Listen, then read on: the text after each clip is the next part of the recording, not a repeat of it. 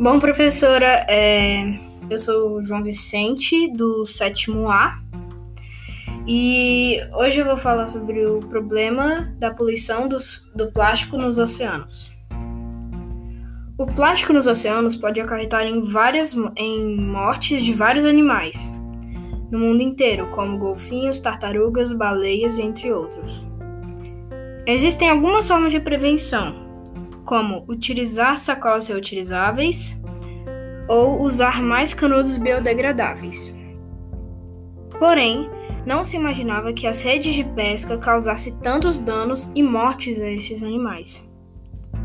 Os animais se enroscam na rede, engolem e acabam morrendo. Isso acontece com muito mais frequência do que imaginamos pois nem todos os pescadores e grandes empresas de pesca se preocupam com o impacto sua, da sua atividade no meio ambiente. Devia, devia ter uma fiscalização dos barcos com câmeras e multas elevadas para quem polui o mar com redes de pesca.